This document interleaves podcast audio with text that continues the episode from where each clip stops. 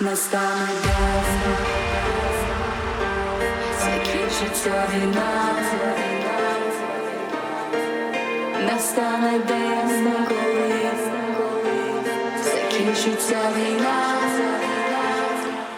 Sie hören Radio Ech, die Sendung der russischen und ukrainischsprachigen Redaktion von Radio Dreieckland. Sie hören uns auf Deutsch jeden ersten und zweiten Donnerstag im Monat und von 19 bis 19.30 Uhr und auf Russisch können Sie uns jeden dritten und vierten Samstag von 11 13 Uhr bis 14 Uhr hören.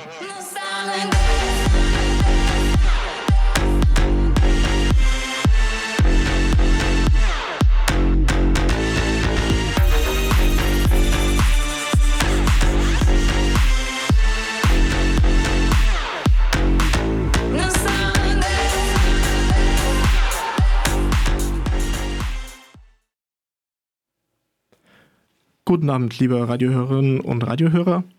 Im Studio ist Dimitri und ich bin heute nicht allein im Studio. Ich begrüße neben mir Sebastian Müller. Hallo Sebastian. Hallo Dimitri. Sebastian ist, äh, ich habe dich gerade gefragt, wie ich dich vorstellen darf, weil du ganz viele Rollen äh, äh, erfüllst. Und wir haben uns darauf geeinigt, du bist der jüngste Altstadtrat Freiburgs und äh, Lokalblogger. Genau, du hast mich aber wahrscheinlich nicht eingeladen, weil ich der jüngste Altstadtrat bin, sondern weil ich ja seit 2020 die loko lokale Schwurbler-Szene sehr intensiv beobachte und auch aus diesem Grund bei einer Veranstaltung gewesen bin. Vielleicht, wahrscheinlich.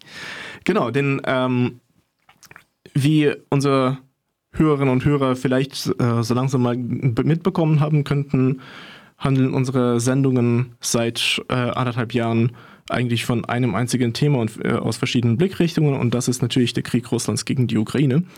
Und ähm, dabei ist äh, eines der schmerzhaftesten Themen, jetzt vor allem jetzt aus dem Umkreis von Radio Dreieckland, ist diese äh, furchtbare ähm, Russland-Solidarität immer noch in linken oder sich irgendwie links verstehenden Kreisen. Eine Russland-Solidarität, die die betreffenden Personen niemals zugeben würden.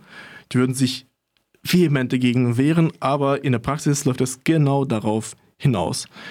Und äh, am meisten läuft das äh, über die Schiene, vor allem jetzt hier lokal bei uns in Freiburg und Umland, läuft das über die Schiene der Friedensbewegung. Und diese Friedensbewegung ist ziemlich aktiv, ähm, jedenfalls so weit, wie sie es versuchen kann. Also deren Ja. Möglichkeiten sind hier begrenzt, muss man schon sagen. Naja, die hiesige Friedensbewegung ist, wenn man sich jetzt überlegt, eine Gruppe von Menschen, die sind tendenziell eher 60, 70 plus ähm, und die machen einige Veranstaltungen im Jahr. Also es gibt sicherlich für aktivere Gruppen.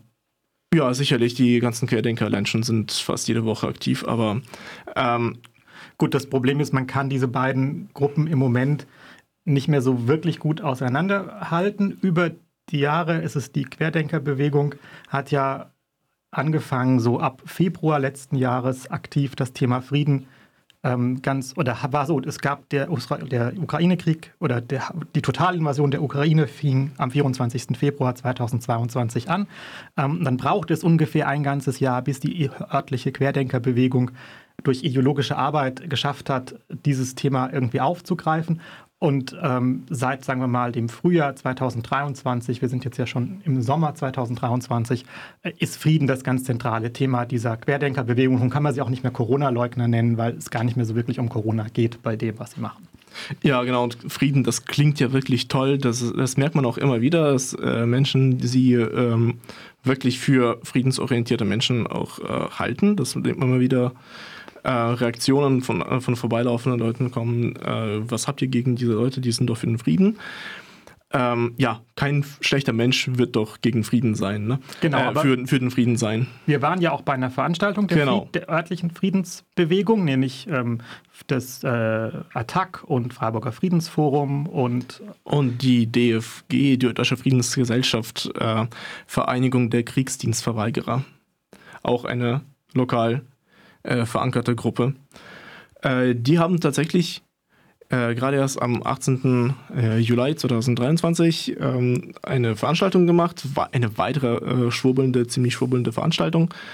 Ähm, und dazu haben sie Werner Rügemer eingeladen. Und wir wollten eigentlich anhand von diesem Vortrag, von dieser Veranstaltung, wollten wir ähm, so beispielhaft ähm, durchgehen, was alles nicht stimmt, was alles schief läuft, was alles furchtbar ist. Genau, also vielleicht mal zur Veranstaltung. Genau. Ähm, das war in der Mensa der Hebelschule. Ähm, da waren so 60, 70 Leute.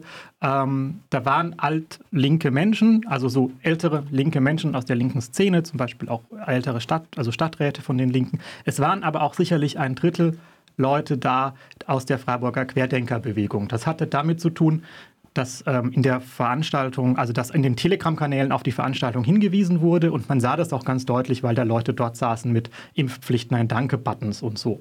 Ähm, und vorne saß Werner Rügemer. Äh, Werner Rügemer hat so in den 1990er, 2000er Jahren kritische Analysen zu BlackRock und Cross-Border-Leasing gemacht, ist inzwischen auch schon über 80 Jahre alt, aber macht noch einen sehr rüstigen Eindruck und steht auch sehr voll im Saft und ist auch rhetorisch sehr gut. Und er war auch schon mal in Freiburg, als es zum Stadtbauverkauf ging. So viel nur zum Hintergrund. Deswegen Mhm. ist er auch in den Kreisen bekannt und sicherlich auch anschlussfähig oder äh, ja. Ja, ein gutes Beispiel dafür, dass man in einer Sache vielleicht auf der richtigen Seite stehen kann, aber in vielen anderen Sachen dann auf sehr, sehr, sehr falscher Seite. Genau. Und er hat dann äh, vorgetragen zum Thema westliche Inter äh, westlicher Interessen im Ukraine-Krieg oder in der Ukraine. Naja, also seine, seine Aussage war, er erklärt jetzt mal, was in der Ukraine vor dem Krieg lief und dann würde man sozusagen den Krieg verstehen. Okay, äh, dazu muss man sagen, die Aufnahme von einem Vor äh, Vortrag wurde äh, mittlerweile auf äh, der Webseite vom Attac ähm, veröffentlicht und von dort haben wir auch einige Ausschnitte rausgenommen, die haben wir nicht weiter nachbearbeitet. Sprich, ähm, wenn wir etwas vorspielen von seinem Vortrag, dann Ist das ein Zitat von. genau, das, da haben wir jetzt nicht versucht, ihm irgendetwas in den Mund zu legen. Das, ist, das hat er tatsächlich so gesagt. Genau, Und wir haben da nichts rausgeschnitten, kein Nein und kein Aber. genau. So. Genau. Und ähm, er hat da wirklich eigentlich, ähm, Also vielleicht noch mal kurz zur Eindenkung, zum Ein Einordnen von Werner Rügemer. Ähm, Werner Rügemer ähm, hat eben diese kritischen Analysen zu Cross-Border-Leasing gemacht und ist dann bei, in, zu den Nachdenkseiten irgendwann gekommen in den 2010er Jahren. Und die, die Nachdenkseiten ähm, starteten eigentlich als ein relativ seriöses, ähm, so ein bisschen linkeres Blog und sind dann im Zusammenhang mit den Mahnwachen für den Frieden ähm, in so richtig antiamerikanische, verschwörungsideologisch, ähm, wissenschaftskritische Beiträge umgestiegen. Das fand so 2014 statt. Und Psiram sagt, heute bedienen die Nachdenkseiten sich in ihren Beiträgen beim Vokabular klassischer Verschwörungstheorien. So wird von Kampfpresse, Kampagnenmedien sowie Lückenpresse und Lügenpresse gesprochen und gegenüber deutschen Medien ein pauschaler Manipulationsverdacht ausgesprochen. Das ist ein zentrales Strukturmerkmal klassischer Verschwörungstheorien. Wir werden, glaube ich, das und Ja. viele andere Zitate auch noch auf der Sendungswebseite veröffentlichen, damit man nicht sagen kann, wir hätten da komische Dinge gemacht. Und auch Ja. der Herr Rügemer hat inzwischen einen Psiram-Eintrag, in dem nämlich, ähm, das sollte man vielleicht auch sagen, er für bestimmte Äußerungen, ähm, die er gemacht hat, ähm, wegen strukturellem Antisemitismus kritisiert wird. Ich will das jetzt gar nicht näher ausführen. Ich will mir das vielleicht auch gar nicht zu eigen machen. Es werden bestimmte Sachen, wie er Dinge formuliert, eben angesprochen. Und da werfen ihm Autorinnen vor, ähm, da sei struktureller Antisemitismus drin. Ich will es jetzt auch nicht, ähm, nicht weiter bewerten. So. ja, also je, jedenfalls ähm, muss man auch äh, sagen, die Nachdenkseiten sind eigentlich seit 2014 ungefähr äh, so das Gegenstück zu kompakt ge äh, geworden, halt für diejenigen, äh, die halt nicht rechts äh, drauf sind, sondern eher links drauf, sagen wir mal so. Also es ist so äh, meine, meine allgemeine Wahrnehmung der äh, Medienlandschaft oder der Internetmedienlandschaft ist halt, wer ein bisschen verschwörungstheoretisch drauf ist und irgendwie rechts denkt, der landet sehr, sehr früh oder spätest, später auf Kompakt. Und wer ein bisschen, äh, wer eher links drauf ist, aber für Verschwörungstheorien äh, anfällig ist, der landet auf Nachdenkseiten. Und das ist halt wirklich so ein gutes Beispiel, ein gutes Beispiel dafür. Und man muss Ja. auch sagen, Herr Rüdemer hat auch in seinem Vortrag das mit den Verschwörungsideologien relativ gut, ähm, muss ich sagen, auch zumindest mal mit so über dem, auf dem Niveau von Doc Whistling auch bedient, weil er hat irgendwann mal gesagt, ja, spätestens seit Corona wissen wir ja, dass die Mainstream-Presse uns ähm, es war irgend sowas über die Mainstream-Presse nicht die Wahrheit sagt oder nicht die ganze Wahrheit sagt. Und wenn man jetzt so da drin sitzt im Vortrag, hätte man würde man das gar nicht bemerken, aber es sind natürlich Signale, die an die Querdenker im Publikum dann doch deutlich vermitteln, dass da jemand ist, der eigentlich zu ihnen spricht. Ähm, ja. Ja, also er hat, auf, äh, hat sich auf jeden Fall als ähm, ganz klar als kein Experte für die Ukraine äh, Nö, das ähm, glauben aus, äh, auch be bekannt. Er hat klar gesagt, das muss man ihm wirklich zugute halten. Der hat klar, klar gesagt, er ist kein Experte für die, äh, für die Ukraine. Insofern wollen wir ihm äh, das auch nicht vorwerfen, dass er äh, da falsche Erwartungen ge äh, geweckt hätte. Aber sollte man sich vielleicht dann zurückhalten, wenn man kein Experte für irgendwas ist und keine Vorträge geben. oh, das wäre aber wirklich etwas viel zu vernünftig Scheint gedacht. aber so ein Problem generell von Menschen 70 plus zu sein, die Nicht nur- wichtig, wichtig in der Öffentlichkeit waren. so, das ist das Problem von generell, äh, wenn es um Politik geht. Okay, Haben wir ja bei Corona ge gemerkt, alle, die keine Ahnung von, äh, von Gesundheitspolitik äh, haben, äußern sich den dennoch zum Genau. Thema. Ähm, ja, aber also nur mal so Ähm, zur ja. Sache. Also Herr Rüdemer hat im Grunde das, was er da vorgetragen hat, schon an anderer Stelle ähm, fast wortgleich auch veröffentlicht. Ähm, und zwar und auf den Nach Nachdenkseiten vor einem Jahr. Genau. Noch ein und Jahr das muss zuvor. also wahrscheinlich den, äh, die, den Einladenden auch klar gewesen sein, dass sie, also die haben bekommen, was sie bestellt haben, sozusagen. Ja. Er hat geliefert. Und ähm, wir haben aus diesem Text, den er da vor einem Jahr im Grunde veröffentlicht hat, ähm, hat er eine wunderschöne Einleitung am Anfang äh, zusammengeschrieben, die eigentlich diesen Text und seinen gesamten Vortrag wunderbar zusammenfasst. Ja, genau. Also hören wir das mal kurz an. Aktion. Die Ukraine ist korrupt, wissen wir. Macht nichts, ist ja für die gute Sache. Aber die ärmste und kränkeste Bevölkerung, Land als Drehscheibe der europaweiten Niedrigstlöhnerei und des Zigarettenschmuggels, Weltspitze beim Handel mit dem weiblichen Körper und mehr Soldaten als jeder europäische NATO-Staat. Ja, und Ähm, also kurz, das ist natürlich nicht seine Stimme, das ist äh, vorgelesen von jemandem von Nach Nachdenkseiten. Aber es, der Text ist buchstäblich von Genau. Rügemer. Und da haben wir eigentlich schon die Zusammenfassung. Die Ukraine ist, in den Worten von Donald Trump, ein Shithole-Country. Ähm, die Leute da sind arm und sind eigentlich auch gar nicht selber in der Lage zu handeln. Ähm, aber sie haben die größte Armee in Europa. Äh, Was auch mal sehr spannend ist und man sich natürlich fragen kann, warum hat die Ukraine 2020 oder 2022 die größte Armee in Europa? Ist auch eine Sache, auch eine Bemerkung, die man kritisieren könnte, denn guckt man sich das an, dann hat Russland mit 700.000 Soldaten fast doppelt so viel auf dem Papier. Warte mal, ich, ich würde sagen, schauen wir noch mal kurz. Der hat nämlich genau dasselbe noch mal schön ausgeführt in seinem Vortrag. Das spielen wir mal kurz vor, oder? Das, das machen wir, genau. Das machen wir mal kurz. Schon vor dem Krieg hatte die Ukraine die größte Armee in Europa. Mehr Soldaten als die größeren, wichtigeren, mächtigeren EU-Staaten. Mehr Soldaten als die Bundesrepublik, als Frankreich, als England. 292.000 Soldaten vor dem Krieg. So viele Soldaten hat kein anderer Staat in Europa. Interessant, die kleine Ukraine mehr Soldaten als Deutschland. Ja, das ist natürlich ja lustig, weil Deutschland hat 180.000 Soldaten, ähm, Frankreich hat, glaube ich, 212.000.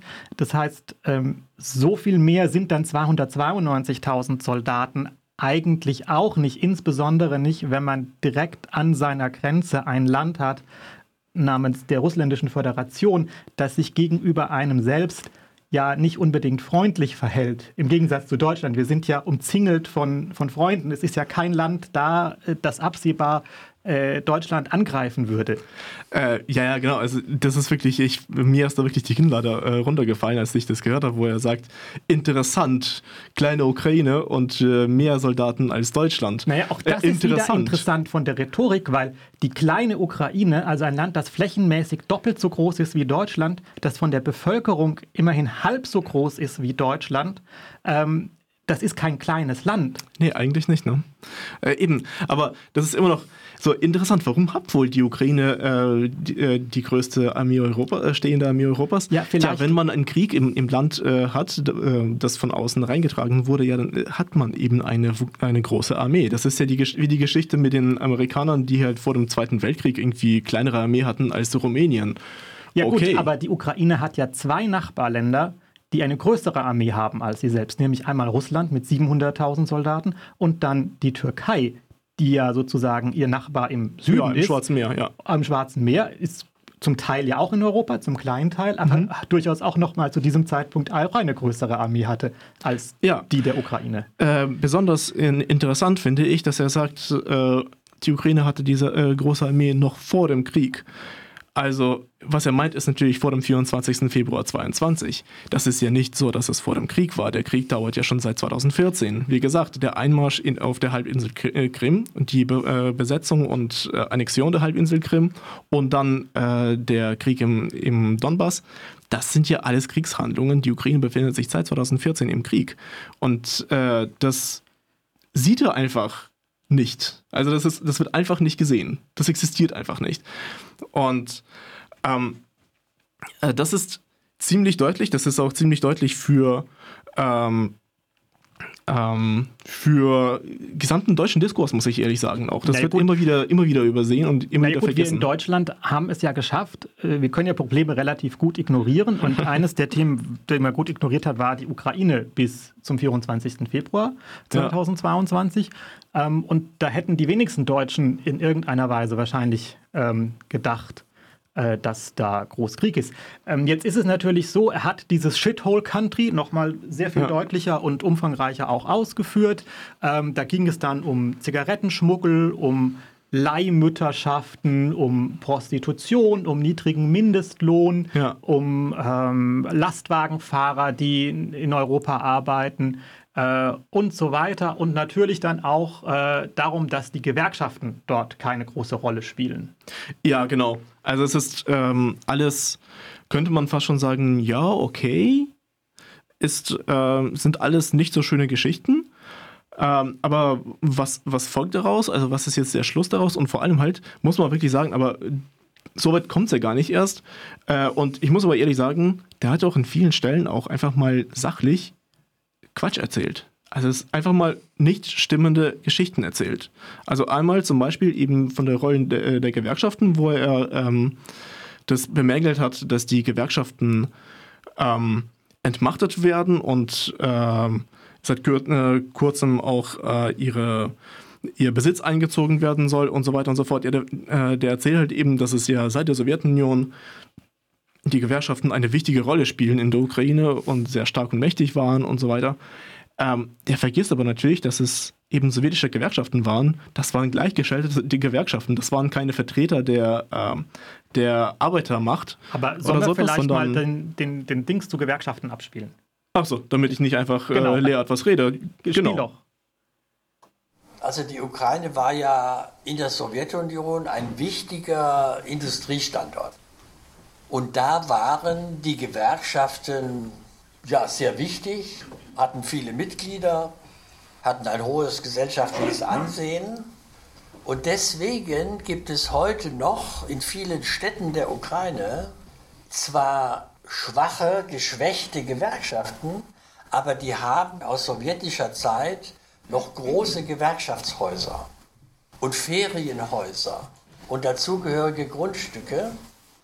Und da hat das Zelensky gesagt, ja, die Gewerkschaften, die habe ich jetzt ja sowieso klein gemacht, die brauchen doch keine großen Häuser mehr. Die ziehen wir jetzt ein. Die Gewerkschaften werden enteignet.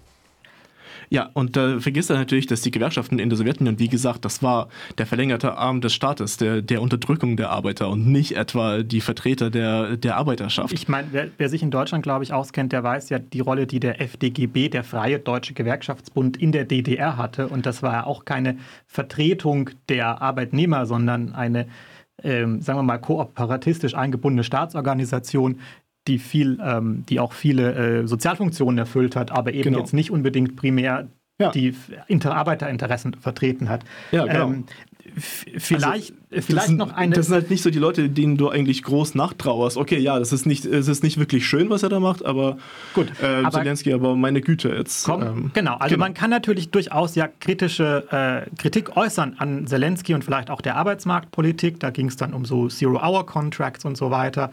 Aber auch das ist die Frage immer, wo ist eigentlich im Moment dazu die Relevanz? Bloß weil es in einem Land äh, Null-Stunden-Arbeitsverträge gibt, Ja. bedeutet das ja nicht, ähm, dass dadurch ein Krieg beginnt, sondern Ja. so. Ähm, ganz spannend war in dem Zusammenhang auch, ähm, dass er sagte, ähm, also er hat ja so ein Narrativ aufgebaut, da gibt es irgendwie BlackRock und BlackRock, ähm, da kennt er sich mit aus, da hat er ja diese Bücher drüber geschrieben, die verdienen mit am Krieg und die wollen gerne auch einen langen Krieg, hat er so schön auch gesagt, weil sie dann mehr aufbauen können.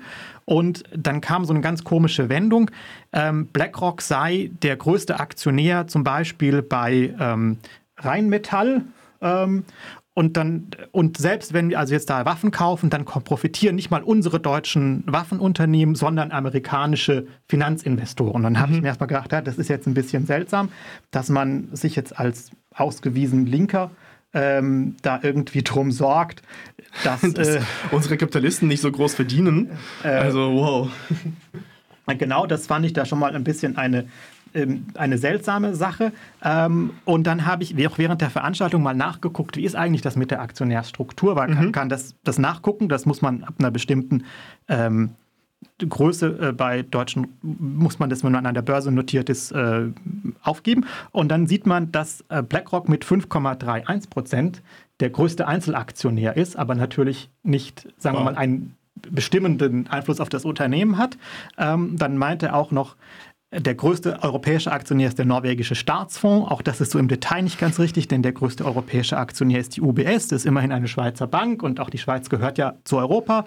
Ähm, Ja, und ähnlich wie in Norwegen, das ja auch nicht in der EU ist. und dann kommt äh, nicht der norwegische Staatsfonds, sondern die norwegische äh, Staatsbank. Auch das ist ein Unterschied. Ähm, Und dann ist es auch nicht neun von zehn, ähm, die da quasi nicht europäisch sind, sondern ist eine andere Anzahl. So.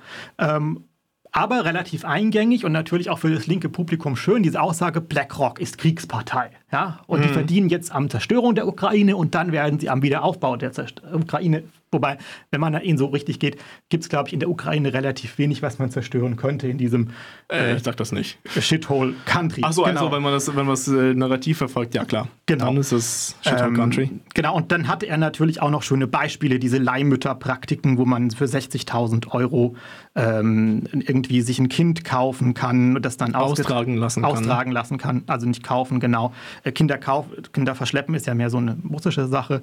Ähm, die hohen, den hohen Gender Pay Gap in der Ukraine, der nämlich bei 18 Prozent liegt, wenn ich, als ich es danach Liege. Wir haben es nicht überprüft. Wir haben's Nee, nein, er hat nur immer vom hohen Gender Pay Gap Ja, gesprochen und ich genau. habe den dann gegoogelt Ah, okay. und dann war diese Webseite, die ich gefunden hatte, sagte 18 Prozent, 18,6 Prozent in der Ukraine und 18 Prozent in Deutschland. Ähm, Also ganz ehrlich. ja, sehr lustig war dann, aber das fand ich so ganz die Steigerung, dass es in Kiew Plakate der NATO gegeben hätte, ähm, die Frauen fürs Militär rekrutierten. Und ich konnte das gar nicht glauben, darum habe ich ihm nochmal eine Mail geschrieben im Nachgang an die Veranstaltung und gefragt, ob er mir den Fotos oder, dieser, oder diese Plakate zuschicken könnte. Und da hat er mir dann auch geantwortet und gesagt, nein, also Bilder hätte er davon nicht.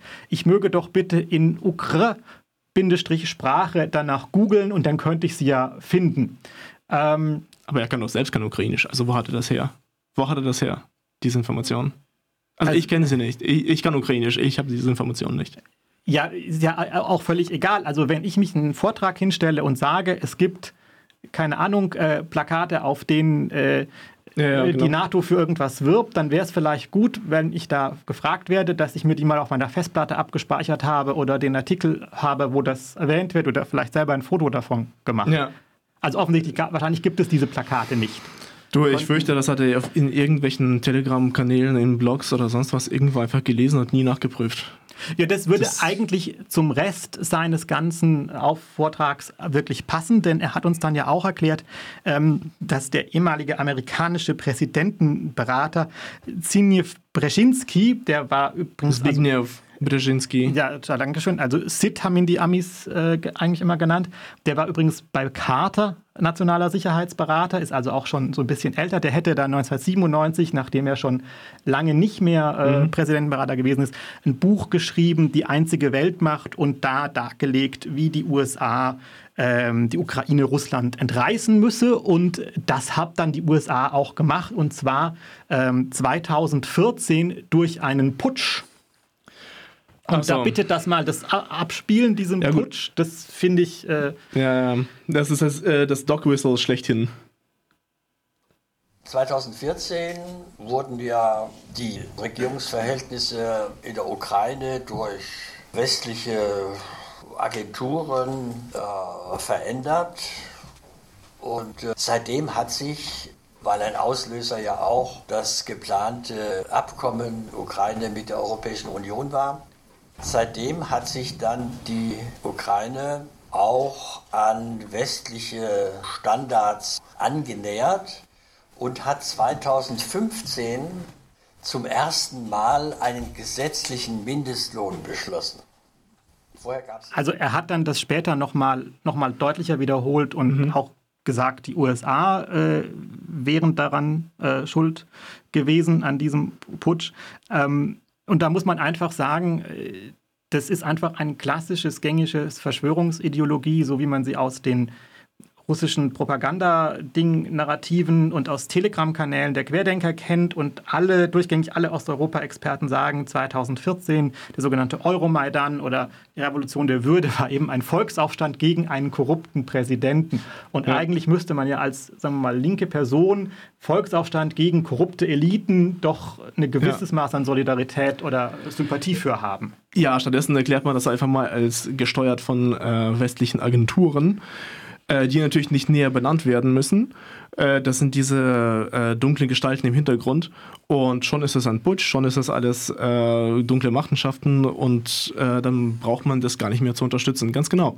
Das ist ähm, sehr krass, finde ich. Ich, find, ich fand es auch interessant, dass er gleich im Nachgang halt eben noch äh, von, äh, von der Einführung des Mindestlohns gesprochen hat, als hätte es das vorher nicht gegeben. Ich habe es einfach kurz äh, auf Wikipedia nachgeschlagen, gab es, okay, dafür müsste man Ukrainisch können.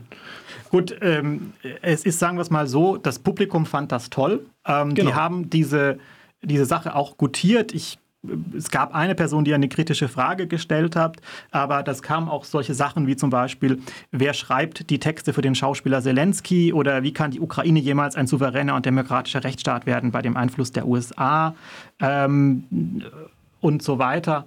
Deswegen muss ich schon auch, äh, schon auch sehr sagen, ähm, die Leute, die da anwesend waren, die fanden das cool und mhm. ähm, auch die beiden Stadträte, also die eine Stadträtin, die Frau Vogel sagt, sie sei aus Protest während der Veranstaltung gegangen.